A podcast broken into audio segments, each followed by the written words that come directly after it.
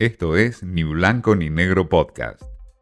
Mensaje directo a entrevistas, un espacio para dialogar con Martín Di Natale. Bien, vamos a hablar con José Octavio Bordón, un hombre eh, de la diplomacia y de la política, para ver cómo se ve la proyección internacional de la Argentina. Hablando obviamente de relaciones internacionales, este, Bordón, lo que queríamos tener un poco, cómo eh, eh, ves vos hoy la política exterior argentina desde tu punto de vista, en términos de, que por momentos se ve como zigzagueante, eh, yendo hacia un lado, hacia otro, no se ve una claridad, por lo menos a mi entender, de la estrategia diplomática del gobierno. Mira, Obviamente siempre aclaro que mis opiniones son las opiniones de Bordón. El CARI es un espacio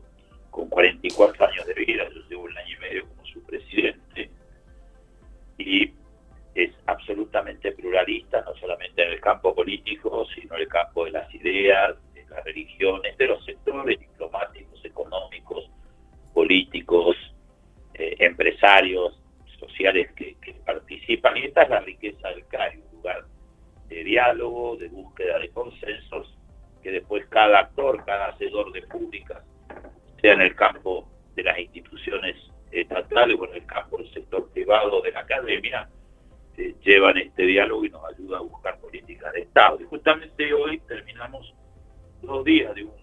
del seminario que habitualmente hacemos todos los años, eh, donde el título global, por supuesto, hubo perspectivas diplomáticas, perspectivas carácter económico. Básicamente era Cari construyendo futuro en un mundo incierto. Ya teníamos muchas incertidumbres hace dos años, con lo que comenzaba a ser una tensión creciente, no de conflicto, pero tensión entre las dos grandes potencias, la, potencia tradicional, que prácticamente fue hegemónica un tiempo, principal protagonista durante más de un siglo en Estados Unidos, y la potencia emergente que se ha convertido en una potencia global en todos los campos, que es China. Además, con la presencia de otra cantidad de países que no son ninguna de las dos grandes potencias, pero que tienen un peso significativo. Obviamente que primero la pandemia y ahora esta, esta situación de, de la invasión de Rusia a Ucrania ha generado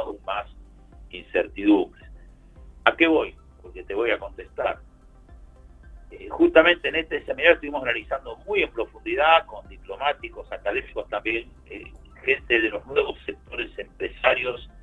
argentinos internacionalizados, esto es, que forman redes de producción con elementos que compran en Argentina, con elementos que envían para que otros construyan otros países, pero también que compran de afuera para exportar con valor agregado y con, aportes argentinos, o sea, cómo funcionan hoy las redes de la producción. Y nos dábamos cuenta lo complejo y el desafío que significa hoy para un país de desarrollo intermedio como el argentino, como son la mayoría de nuestros vecinos, encontrar como en este mundo donde estamos incluso, como decía hoy, un importante eh, experto como es Marcelo Elizondo, eh, estamos en una nueva etapa de la, de la globalización, no se ha desglobalizado el mundo, pero está cambiando mucho cómo se caracteriza. Claro, claro. Y esto exige una, un gran dinamismo del sector privado, de la academia, sectores del trabajo, eh, pero también, por supuesto, del contexto que les da el funcionamiento de una república democrática, de una democracia republicana tal cual se prescribe y queremos bien en Argentina. Entonces, yo creo que nos están faltando dos cosas en el país y obviamente siempre más responsabilidad tiene que les toca hacer gobierno, sea quien sea pero la responsabilidad también hay que asumirla a todos, qué aporte tiene que hacer cada uno. Yo creo que se dan dos situaciones. Primero, llevamos demasiado tiempo y últimamente aún más evidente, en que no estamos trabajando con esa reflexión. Estamos en política exterior ni siquiera como nos formulábamos con una visión estratégica que hoy no se puede plantear igual a mediados del siglo XX o del siglo XIX. Diría que tenemos menos reflexión y estrategia que en ese momento. Y hoy hay que cambiarla permanentemente, hay que interactuar permanentemente. Esto nos está generando una debilidad, más allá de que tomamos a veces buenas decisiones, a veces decisiones malas, a veces que hay sectores de, la academia, de la investigación, de la empresa, que, se, se articulan y que generan trabajo y generan oportunidades, pero ciertamente no estamos construyendo la, la convergencia y la asociatividad dentro de nuestro país y con los países vecinos y después con el mundo que nos permita salir adelante. Y lo segundo, lo que estamos viviendo en estas horas, que es simplemente una exacerbación por momentos de mesura de algo que llevamos ya demasiado tiempo, pero que se viene escalando, que es el conflicto institucional interno. Este, momentáneamente estamos concentrados, el gobierno, eh, por las circunstancias obligada a la oposición, eh, ustedes los periodistas, nosotros los, que trabajamos en con esta visión de largo plazo, no podemos desconocerlo, tratamos de concentrarnos eh, en la visión de largo plazo sin dejar de lado los problemas del día de hoy, pero ciertamente esto nos complica muchísimo la, imagen eh, internacional en todos lados, no, solamente en, algunos países, sino esto nos golpea en Asia y, y en Occidente,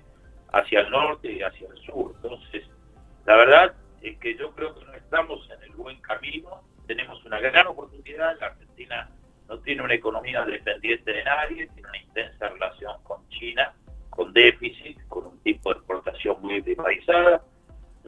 recibiendo posibilidades de inversión, tiene una relación importante con,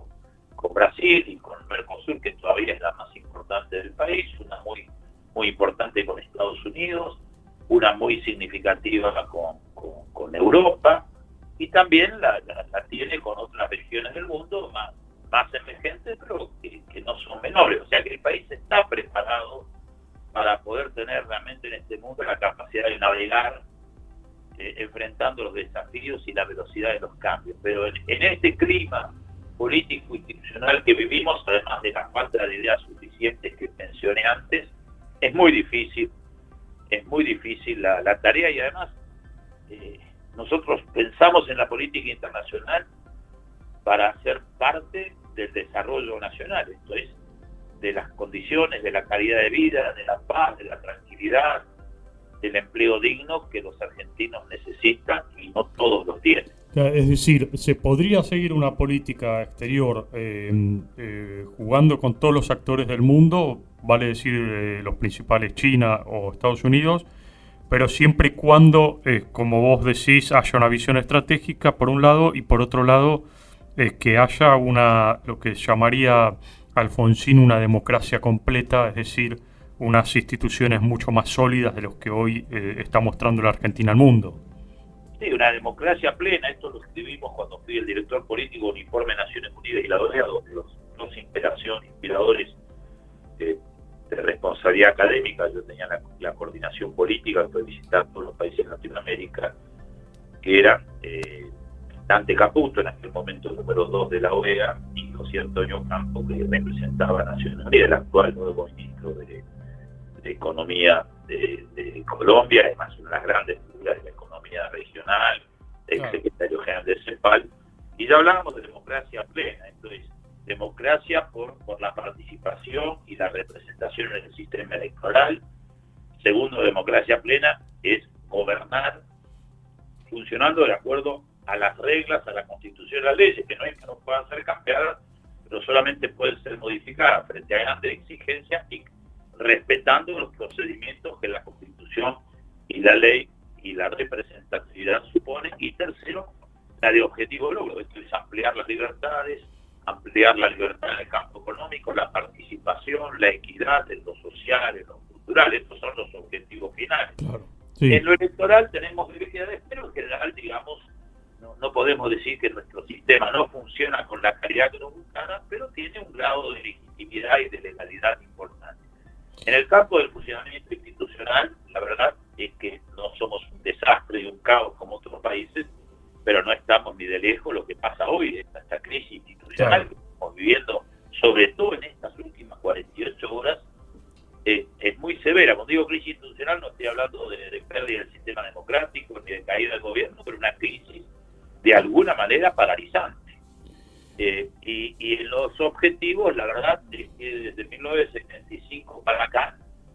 eh, lo que construimos creciendo con idas y vueltas durante más de un siglo, desde fines del siglo XIX hasta 1974, por una larga fecha, de la crisis del 75, después de la muerte de Perón, el drama de la dictadura,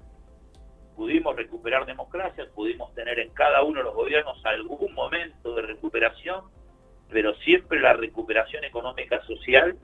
quedó un poco más abajo que el pico de éxito anterior y siempre las caídas fueron un poco más abajo que la caída anterior. Estos son dos líneas paralelas que hablan de estancamiento y retroceso en la economía argentina en la situación social, más allá de que en muchos sectores siguen siendo dinámicos, siguen siendo competitivos, hay una cantidad de puestos de calidad y competitivos por el mundo, pero eso son sectores, no es la, la media ni el común del país. Disculpa que fui un poco más a lo estructural, pero esto obliga a evitar crisis institucionales innecesarias para concentrarnos en un clima de diálogo y de respeto a la Constitución a las leyes, a la superación de la crisis global que venimos acumulando desde décadas y que ya estamos cansados de echarnos la culpa unos a otros mientras la situación de mejora década tras década. Bordón plantea claramente desde su visión internacional que eh, el conflicto interno institucional que hoy tiene la Argentina claramente complica la imagen de nuestro país en el mundo. Esto fue Ni Blanco ni Negro Podcast.